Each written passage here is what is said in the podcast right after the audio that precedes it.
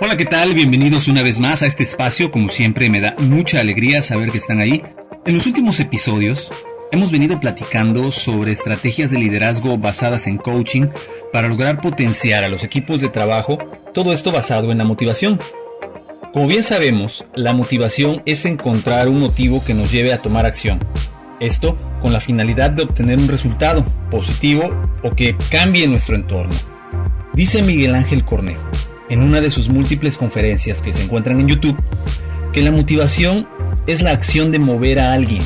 Y pone dos ejemplos que a mí en lo particular me parecen muy contundentes. Cuando oímos hablar de motivación, inmediatamente viene a nuestra mente palabras de aliento como ánimo, tú puedes, eres un campeón. Y ciertamente esto muchas veces provoca en muchas personas que tomen acción.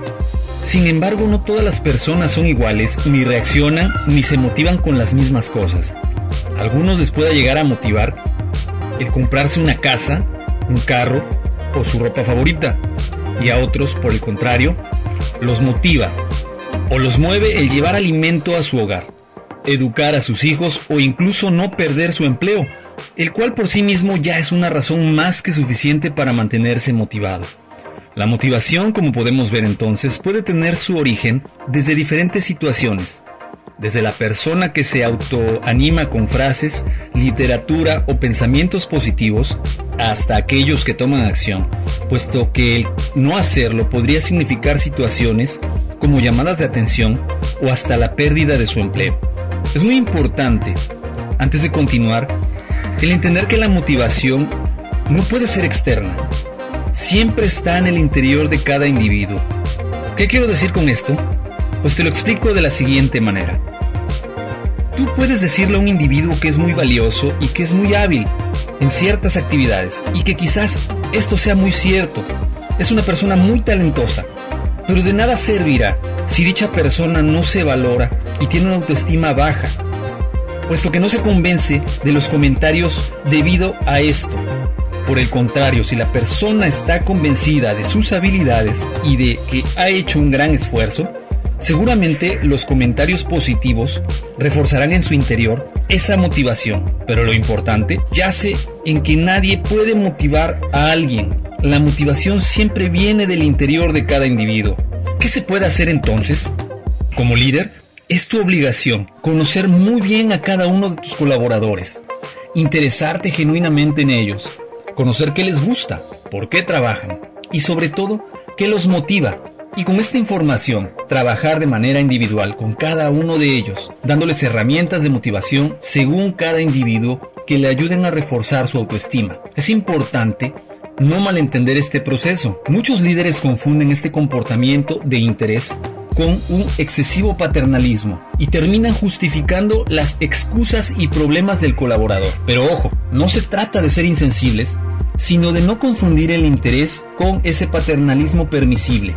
Habrá indudablemente quienes necesiten más atención que otros, así como algunos que ocupen que se sea más enérgico con ellos para que puedan cumplir con sus resultados. Te quiero compartir la historia de un colega. Hace mucho tiempo existía un gerente que se interesaba en atender muy bien a su equipo de trabajo. Esto lo ayudó a lograr muy buenos resultados. Por ende, fue trasladado a otra unidad de negocio que no iba tan bien. Ahí se encontró con un equipo muy desenfocado y rebelde, comenzó a trabajar con ellos y a buscar cómo motivarlos. Sin embargo, ellos ponían barreras de resistencia.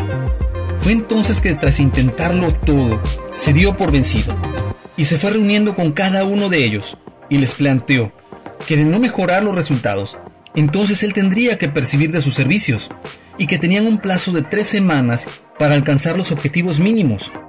¿Cuál fue su sorpresa?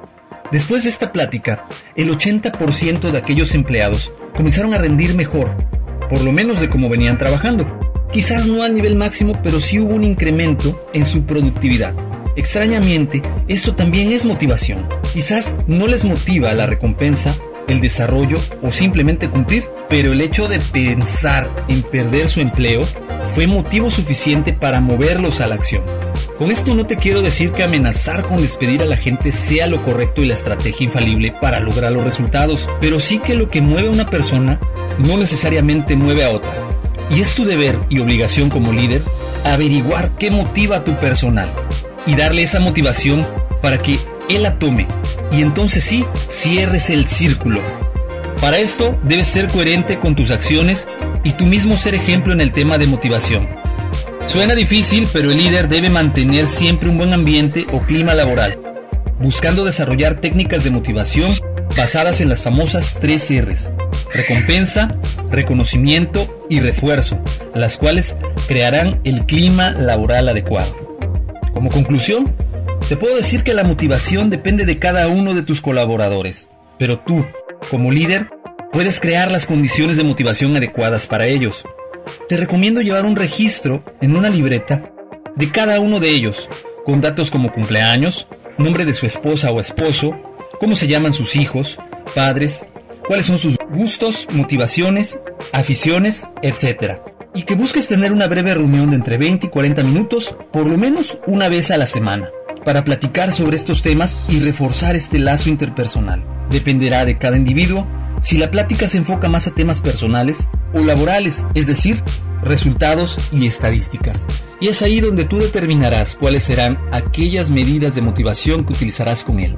Si quizás lo debes mover a la acción a través de actividades que le ayuden o quizás es una persona que necesita que trabajes de cerca con él para lograr los resultados. ¿Qué tal? ¿Qué te parece? Espero que estos tips te ayuden a lograr mejores resultados con tus equipos de trabajo, pero sobre todo a entender que la motivación es muy importante para lograr excelentes resultados.